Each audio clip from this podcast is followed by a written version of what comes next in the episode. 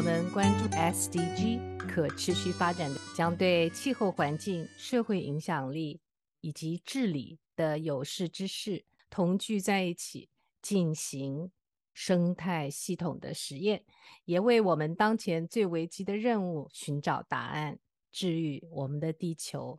今天呢，Kiki 跟阿月要聊聊如何就永续的话题来对多方进行沟通，促成行动。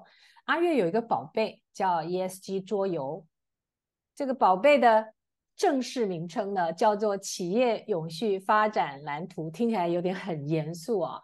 那我们来看看这个宝贝能干嘛？这个宝贝呢能让人在不刻意的环境里头了解一个企业如何去做永续发展，在游戏的架构之下，企业要在乎哪些人的价值，同时也兼顾企业的目的、品牌。客户青睐、财务回报，这个宝贝呢会有案例分析、永续作为，还有运营策略的一些发想。这个宝贝同时也有个人版本，从个人的角度来做思考及作为，所以听起来很神奇耶。今天我们要跟阿月聊聊四个话题，首先是请阿月介绍一下他的故事啊，为什么今天会做这个桌游？再来呢，这个桌游的发心，以及这个桌游想要解决什么样的议题，以及他未来的想象。另外，可能听听他自己在这个过程当中的反思，还有给到听友的行动呼吁。首先呢，我们就请阿月出场。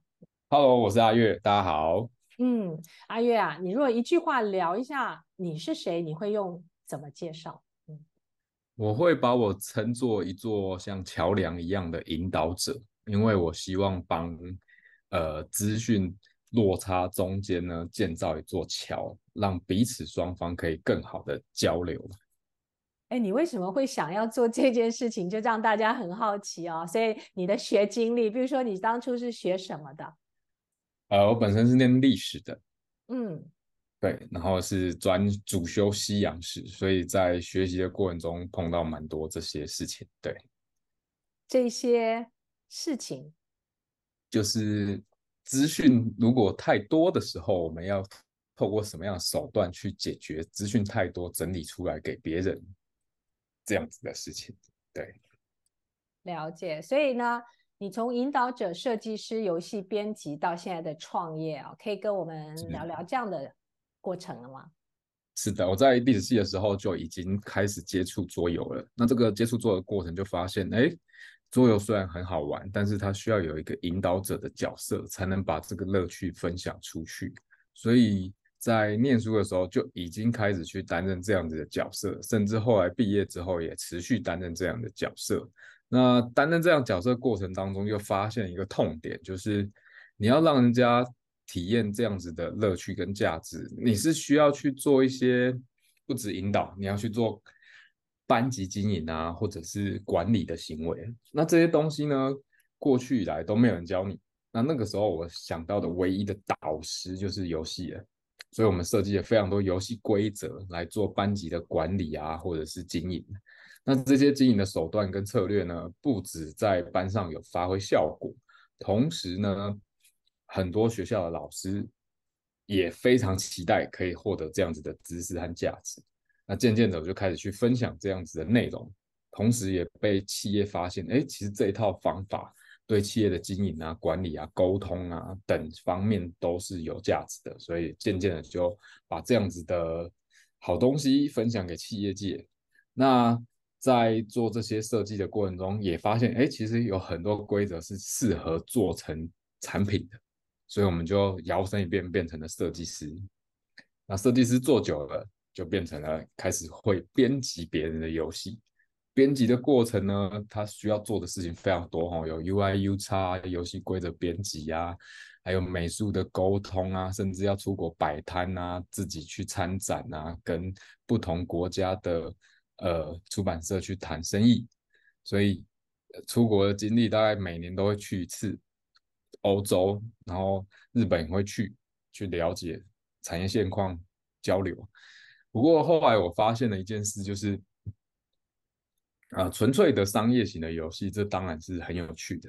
不过我渐渐的发现，其实，在现实生活中，尤其是在商业营运的环境里面，有蛮多知识，它的壁垒有过，呃，它的门槛太高了，那也很难达到沟通的成效。所以，我们开始渐渐的接到一些企业的需求，就是我们能不能把它的教育训练设计成这样的产品？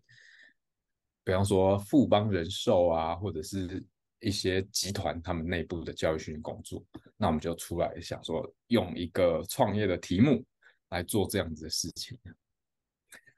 对，对，这个你的创业题目就是我们的 ESG 桌游，是吧？对，在帮企业做这么多之后，发现最近。呃，所有的企业都希望去做永续，可是如果了解永续的人就知道，它是一个非常庞杂的知识体系，就不光要做而已啦，你要了解很多事情都显得非常的累，而且大部分的在教你的人，他也是丢给你非常多的知识，可是对于一般人来说，这个学习的方法其实是非常不友善的，所以我们就决定，那不然我们自己先成为这样子的一个角色。试着去帮助那些有困难的人，对。哇，因为原先是去玩那个 SDG 游戏啊，要把十七个项目拉出来，然后十七种十十七叠卡片啊等等。不过我很好奇哦，就在你的历程当中，啊、呃，最长你自己觉得印象最深刻的游戏的主题是什么？印象最深刻，通常是策略经营类，你需要好好的规划你的资源，然后做有效的决策。同时呢，去盘算说，我这样子决策的效率到底好不好，能不能帮我换到更好的分数啊，或者是资源？那不断的去体验，你会不断优化你策略跟你产出的结果。对，那这部分算是我认为对，嗯，要怎么讲？对我来说是最有价值的一部分，也是非常享受的一种类型的。啊，游戏规则比较庞杂，对吧？然后我记得我有玩过三天的策略游戏，玩到后来觉得是这个 太累了，太累了。我早先呃，因为我在组织发展嘛，最早是这样的。的专业，所以我自己做了一些游戏，比如说教学相长，那个还是呃要靠 user 来给到中间很多内容。那的确游戏规则是相对简单，对吧？比如说 coaching 啊，玩一圈，沟通啊，玩一圈啊、呃，像创新啊，有没有有几个步骤？那种都相对的比较单纯啊。嗯、你觉得刚刚是说你觉得印象深刻，你有没有最讨厌的游戏类型？就哪一些话题你觉得做游戏是很讨厌去用的？话题哦，嗯，没有特别讨厌。我比较讨厌的一件事，就是在游戏当中没有赋予玩家决策的机会。哦，这个很常见，就是比方说我们讲地产大亨，哦，玩家在里面几乎没有决策的机会。比方说他怎么走，骰子决定。哦，他的运气好坏，骰子决定。命运好坏，哦，啊，不是骰子啊，卡片决定嘛。嗯，嗯，就变成说。那我玩这个游戏究竟是玩游戏还是被游戏玩？嗯，我们其实常常会混淆。它游戏规则太多了，对不对？把那个自主成分降低了，这样。呃，应该说它的游戏机制剥夺了我们做决定的机会。对，嗯。好哦，所以其实我刚刚本来想问你说为什么加入永续啊？那你刚刚已经跟大家说，结果你觉得把永续拿来做你这次创业，而且累积了过去一生的十八般武艺啊，都都卯上到这个这次的这个 ESG game 了。为什么要做这件事情呢？你来更详细的解释一下。然后我们若要参与啊，人要上手啊，怎么做？嗯，好，首先第一个要解决叫做资讯的效率。那资讯效率对我们来说，它有几个基本的定义。第一个，资讯效率的意思在于，你的资讯要在对的时间提供给对的人，而且是要他可以接受的方式，这个资讯才会产生价值。那我们过去在学习很多知识的过程中，它是很难达到这些条件的。换句话说，什么情况下比较能够让它产生价值？也就是说，人碰到问题，想要解决问题的时候，他最需要某些资讯来辅助他。那，呃，过去在永续相关的资料跟学习的过程中，你会发现海量的准则、海量的原则、海量的组织、海量的嗯规范，甚至法规。那这些东西都不是人很容易上手的内容。那如果每一次学习都是要叫你把它记起来，用背诵的方式，其实对很多人来说，这个难度指数太高了。换句话说，有没有一个办法能够帮助我们想要获得这些资讯价值的人，了解到什么时候我只需要什么样的资讯，对我可以解决当下的问题最好？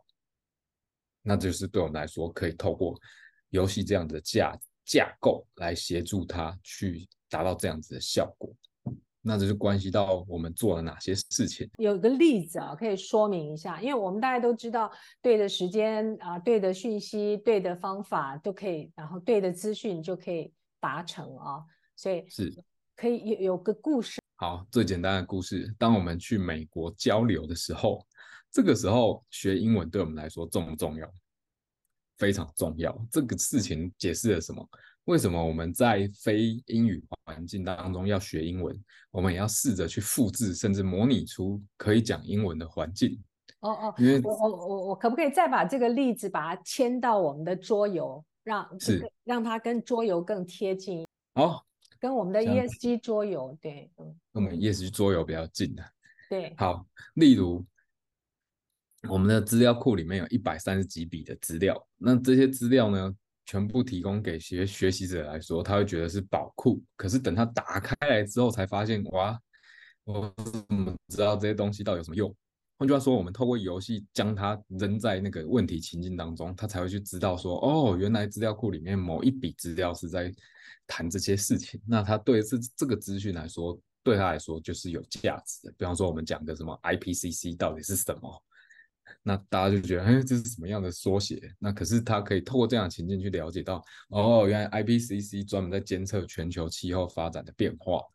那他就知道说，他可以对，他可以在游戏中扮演什么角色，可以带来什么样的价值。同时，他会被放在一个有意义的脉络之下去理解，大概是这样。嗯，听起来好想玩哦，所以来，我们来详细一下吧。假设这个桌游，呃，我我要怎么去理解它啊？呃，假设我还没玩之前，还是说一定要玩之后才知道它是什么？呃，我们目前把这个产品设计得非常简单，你只要在里面负责打勾就好了。哦，这样，嗯，它是一个，它它的形式叫做，呃，那叫什么？英文叫做 Roll and Write。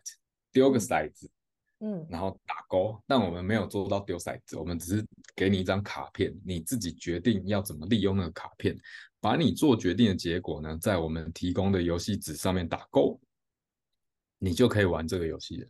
所以它的游戏参与方式极度简单，重点是你要了解这个架构，你的决策效率才会变好。所以呢。要说他怎么学，其实他讲规则大概五分钟就讲完了。就是啊，就是啊。对。他到底是什么？举例来讲，我第一关我要下来，我要跟一群什么样的人玩，对吧？是的。然后我们怎么开始对话或者是互动？有有这样的描述吗？嗯。呃，他的游戏规则是这样，我们在。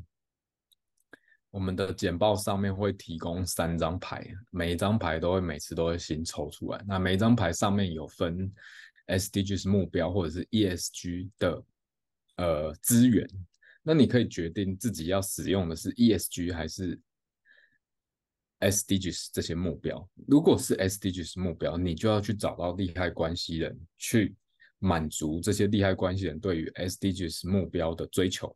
那满足了之后呢，这些利害关系人，也就是包括客户、供应链啊，或者是社区、媒体、政府组织，或是 NGO、NPO 这些，他们每个人追求的 SDGs 目标可能都不太一样。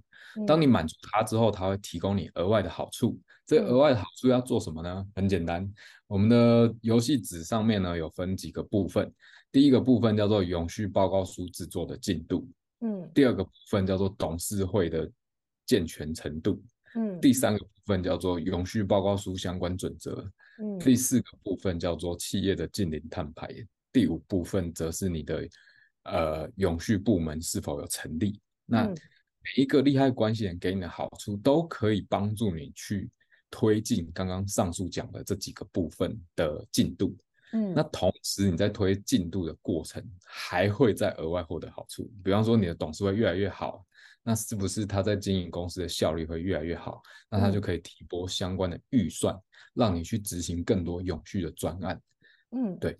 那那你就是要用这个局去了解，说我能不能做一件事情，帮助我的企业在做永续转型的过程中，更能够达到重效。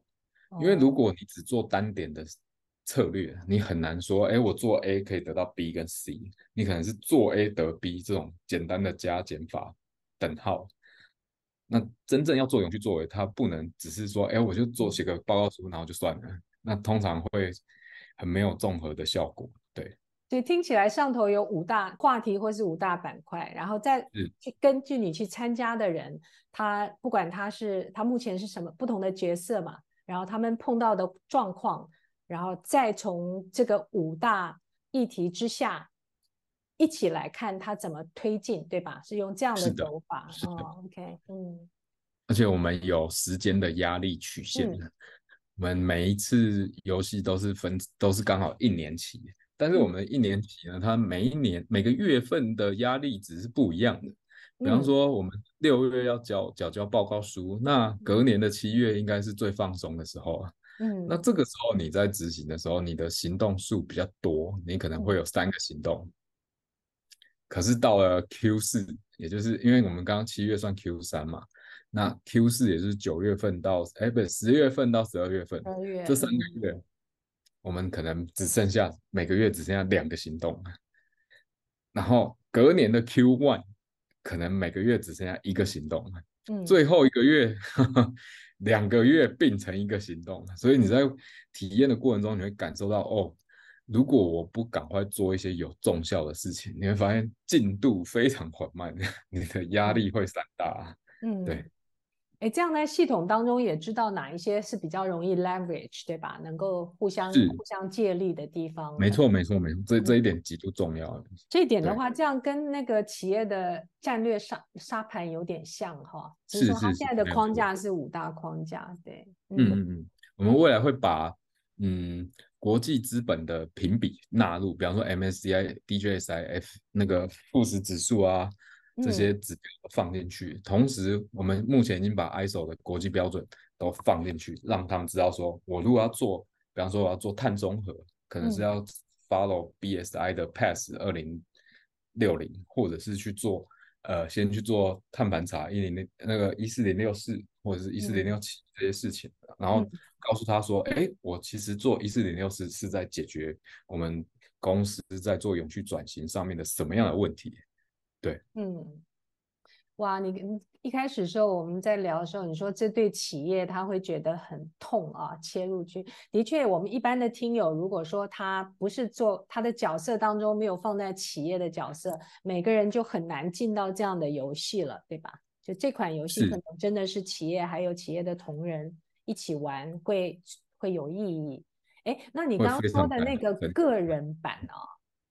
他也是从企业的框架来了解个人。个人版我们另外做了一套简单的系统概念图，那我们是带他一步一步去分析说，那起点是我们都是企业的员工，嗯、那我们就一步一步带他从他的视角去分析说，哎，为什么主管在讲永续啊？那我们就会提供好几个选项，他可能是老板要求，可能是外面的。朋友都在讲，或者是顾问说要做永续，嗯、或者是老板派训去上课，嗯，那他可能还是不知道为什么。那我们就开始往下分析说，说哦，原来这些事情跟永续还有整个，比方说金管会的做法，或者是国际发展的脉络到底是，或者是呃你的上游怎么去做供应链管理，影响到你的，那你开始可以理解说，哦，原来公司要做永续，原因是这个样子。那他就会慢慢的理解说，嗯、啊，我们公司未来发展这一块算是公司的一个核心目标，不是公司没事找事做一个很啰嗦的感觉。嗯、听起来有很多 architect 的工作，就把这么多的不同的呃纵向横向的讯息，把它形成也不一定纵横啦，反正就在这整个大的系统。纵横是一个蛮精准的概念，你的表达非常之精准。嗯，对。呃，因为我也喜欢做游戏，但我不做太复杂的游戏。我现在是在玩跟要做 AI 的游戏，尤其是跟人有关的。是是。对，嗯，我你刚刚讲到说人在什么时候需要做什么，然后才会去找答案嘛。那现在的确很多的 AI 工具是能够呃弥弥足这一方面，只是不同的 AI 它的呃它的功能，就那些工具它们有不同的用途，嗯。蛮有意思的，哎，如果说呃，我我现在是一个听友，然后我听到这个游戏是的确太棒了，我要想说，哎，我怎么样可以呃参与它，或是怎么把它弄带到下一步？他们不晓得怎么，他不晓得怎么弄哈，要不然就等他公司给他安排一个机会来玩玩。我们接下来会办公开的，刚讲的用员工为角度为出发点的。公开的讲座，让你先感受一下，说哦，原来可以这样去理解资讯。那你那一套游戏，那一套游戏化的教材互动完，我们会给你一个分数，告诉你说哦，哦，原来你对永续的认知目前到什么程度，帮助你做简单的自我评估。嗯，那再告诉你说，哎，如果你们真的要做了，我们会告诉你可以去玩玩看，我们进阶一点那一款。然后这个这一款的话，我们也会做公开。带大家来体验，嗯，但是呢，真正的课不是长这样，因为体验游戏过后，在我们的认知当中是需要做复盘的，也就是说，我们要带着我们的学习者去了解自己做的决策有没有优化的空间，或者是对整个局有误解的地方。嗯，那做完这件事情，我们会带他去了解怎么帮公司发想比较能够达到重效的永续作为。嗯，不然。有些时候是为了应付上头给我们的 KPI，但是 真正能不能为公司带来长期的效益，这个反而是在策略面可以去思考的。那再进阶一点，我们就会带大家去分析报告书的架构，然后那些牌啊翻过来背面都有一个二维条码，这个二维条码扫下去就会直接连接到我们的资料库了。你再也不用去为了那些专有名词苦恼，说，哎，这个我全部都不懂，哎，怎么办？嗯只要扫了就会接到资料库，就知道，比方说，好，联合国永续发展目标 SDGs，那 SDGs 七是什么？那一定很多人没办法当下立刻反应背出来。他其实在讲能源嘛，对不对？那他知道哦，原来 SDGs 七，然后底下的七项目标有 A B C D E F G，他就可以立刻做到情境式的学习了。对，以上。以上，所以听起来 啊，还不是局部性的活动。比如说，这个部门自己决定要做一下，其他部门没有做，也不太容易，对吧？嗯，所以我们会比较倾向跟我们的客户讲，做这件事，因为它会涉及做永续，因为会涉及到跨部门的沟通啊。所以如果要进行这样的学习，最好是让各部门的人都有机会参与，这样子他们在。做整个永续比较能够带动整体企业一起往那个方向前进，不然我们有访问过蛮多真的在做永续的部门的一些工作者，他们就发现跨部门沟通跟资料的收集是他们在做这个案子呃这些专案的过程当中最痛苦的一部分，嗯、因为别人别人都不知道怎么办。嗯 嗯，的确。所以公司内部，然后如果是自己做的话，又有不同的部门的 priority 啊等等，他们有一个重要的统协。所以有些公有的有的时候，有企业他去找一个外部的公司整体进来，因为他就用用这个第三方来推进这样的进程，也是在咨询行业比较常见到啊。在我跟 Accenture 啊、McKinsey 合作的时候，有时候第三方咨询反而是这、嗯、这样的用途是它最大的用处啊。不过，我们先把这个话题又带回来，呃，你你的身上啊，比如说，呃，刚刚也知道你的背景，然后也知道你为什么要来把所有的背景都卯上来做这样的一个呃永续游戏。那你们现在团队呢，呃，模式啊，现在在哪个阶段？然后这个 roadmap，当然还有你们最就是整体的愿景是什么？嗯。好，我们现在是跟几个外部的 partner 一起在合作。那未来会把这个课程呢做一定的分润结构的规划。那接下来就会不断的去做这个产品的推广和不断的更新和开发。那其实我们的愿景没有太困难，我们就希望说，在永续学习的路上，我们会成为你最容易上手的一个教材跟教学者，让你更好去理解。比方说 GRI 它的架构，你可以很清楚的知，透过一个简单的呃系统图，你就知道说它的到底要做什么。不然 GRI 翻开条文真的太多了，不可能一下子就知道 GRI 要做什么。所以我们的愿景是把这些这些东西也够复杂，而且还千千变万化，对不对？然后随时在更新，然后呢，呃，七月三十一号又发布一个新的这个报告的标准啊，对。你说 IFRS IFRS S one S two。对啊，呃，那这样游戏怎么办？就是那个数据库后头要不断更新，前端。我们的数据库每天都在更新，换句话说，它扫我们的卡片啊。它那个二维条码扫进去，它的资料库我们一更新它就更新，所以它不会有 delay 的问题。只要我们这边持续有在 follow 最新的，比方说 S one S two 它的一些细则，它的架构到底要追什么？S one 可能是讲一般的内容揭露，S two 是讲气候风险，那它就会跟 SASB 还有 TCFD 相关的一些做法连接在一起。对，我也有看到有一些这个竞品啊，市场上他们用网站，然后对，然后你 subscribe 用它上头的一些。呃，数据，然后自己来 generate 自己的解方哈，这个也是另外是另外一种解决的方法。那这些都是对蛮值得学习的对象。对，对我现在听起来就是真正如果玩过的人，他就更有体感，对不对？有全身心的那种感觉，说啊，原来是这样这样这样，有脉络。对，就是资讯要串起来产生意义，就是需要知道它的脉络是什么。对。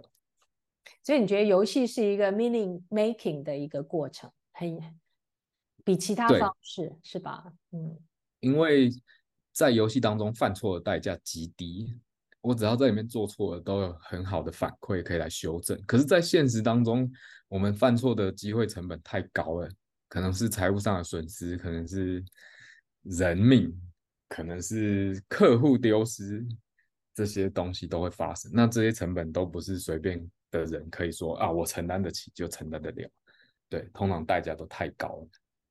嗯，最好没有那种不可逆转的，尤其是碰到环境的一些，没错，对吧？有些公司五十年过后都还在为他们当初还在 还在做赔偿的诉讼呢，对吧？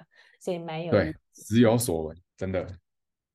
好啊，我们来反思一下哈，就 reflect 一下，我们我们在游戏场帮人家复盘嘛。那我们自己给自己复盘呢，是在做这个游戏当中比较挑战，然后又又兴奋，然后还有整个永续产业，你们你参与到现在是整个反思吗？我认为就是，嗯，目前这个世界资讯真的太多了。那我们提出一个观念叫做注意力的货币，注意力的货币在这个年代啊。虽然每个人都二十四小时一样的货币量，可是越来越稀缺，因为我们想要关注的内容真的太多了。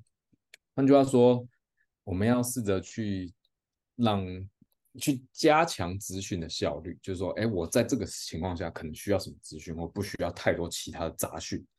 对，所以呢，要试着去帮助人类获取资讯的目的，然后提供一个解决方案。那现在局势。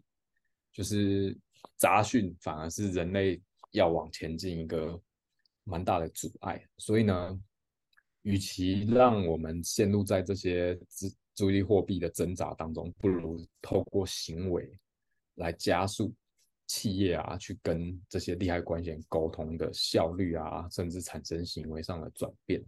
对，那我们有一本书蛮有名的，也是今年在台湾出版的。这不是我写的，那个是翻译带进来，它叫做心理摩擦力。那心理摩擦力里面提到，人类的行为要转变啊，有的时候不是，呃，我们这边先讲一个例子，就是有一个很著名的策略叫做萝卜跟鞭子，或者是我们在伊伊索寓言里面谈到的北风跟太阳。那我们就用北风跟太阳来讲哈，就是我们要促成行为转变啊，不是一味着告诉他，哎，我是为你好，你就要听我的。因为我们都知道，北风狂吹的情况下，旅人只会把他的夹克越拉越紧。那事实上，真的要促成行为的转变，我们需要的是什么？让他知道说，哎，其实里面现在面对的事情，可能是，呃，我们帮你减轻一些摩擦力。比方说，太阳，太阳不断的散发它的辐射能量。那我们的目的是希望他可以脱掉外套。那这些能量呢，会在他心中慢慢累积，等到他真的受不了的时候。就会脱外套。换句话说，我们透过纯粹的由外而内，它是不容易引发动机上的呃共振或者是共鸣的。而能够由内而外呢，它能产生的转变是更深远的。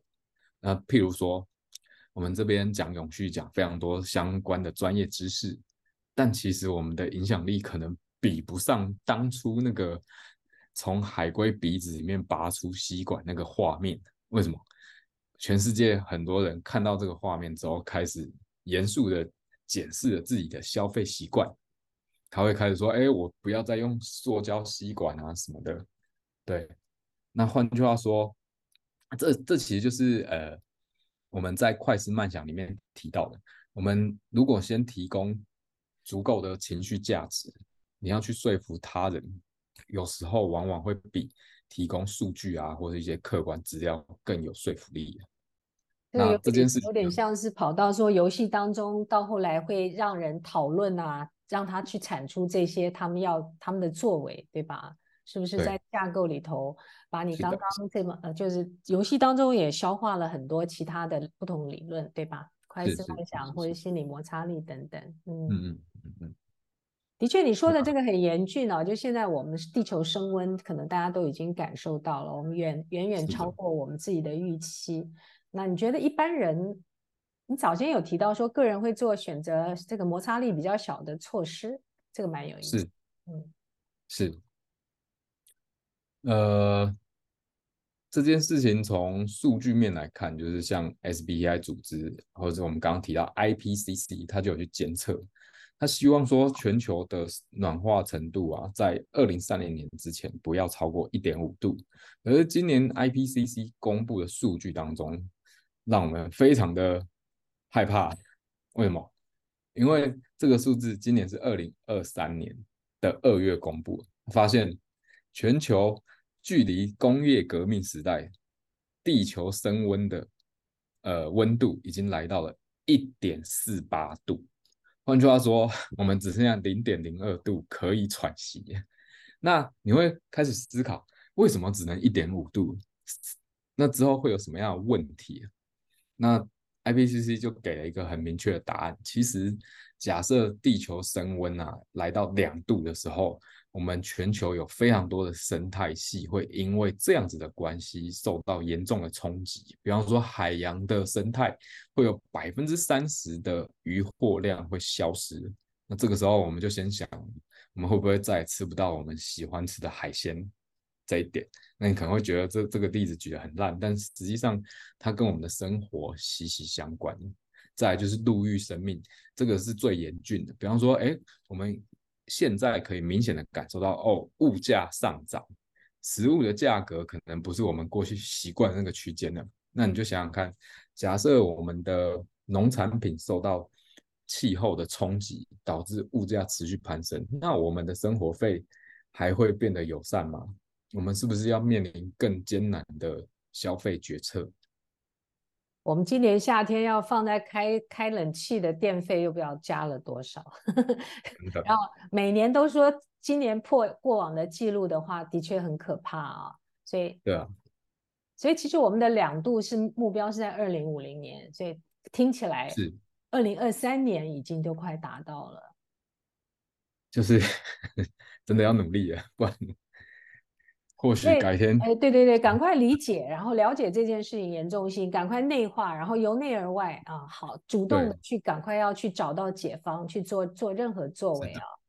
那其实我们人民的力量也蛮大。那这这个游戏它设计比较是企业为主，是有一些设想，对吧？嗯，是的，因为在全球的商学院里面，他们都开始提倡这样子的价值，就是希望说。呃，全球的政商精英可以理解到永续对企业来说是长期发展一个重要的命脉，因为企业的获利的过程，它有很多外部成本，过去都是由我们的自然环境去买单的。那目前就希望说，哎，企业你的责任范围，你不能说，哎，我砍森林，然后自然生态被我破坏，但是我去贩售这些高价值木材，然后获利归我私人企业所得，而我不去顾这个森林的存续。对，那这个就是变成说，为什么我们要？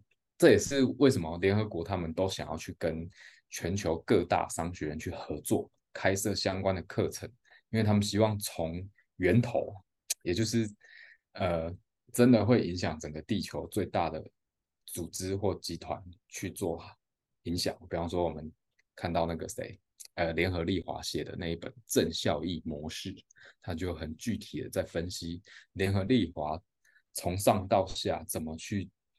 去实践永续价值，嗯，因为企业不只是报告的这件事情啊，就我猜，因为我们早先聊到嘛，我们针对把这个游戏放在对针对企业内部，而不是说一般的国民，因为目前最主要的碳排放都还是在这些大的企业，对吧？是，全球全球两百两百大的这些石化公司联合起来，他们的这个碳排放。嗯哦，好像我上次看到哪一个年册，就基本上，如果能够先从这些这些企业下手的话，或许呃，或者是他们愿意自己启动他们自己的过程的话，我们才有救。哎，嗯，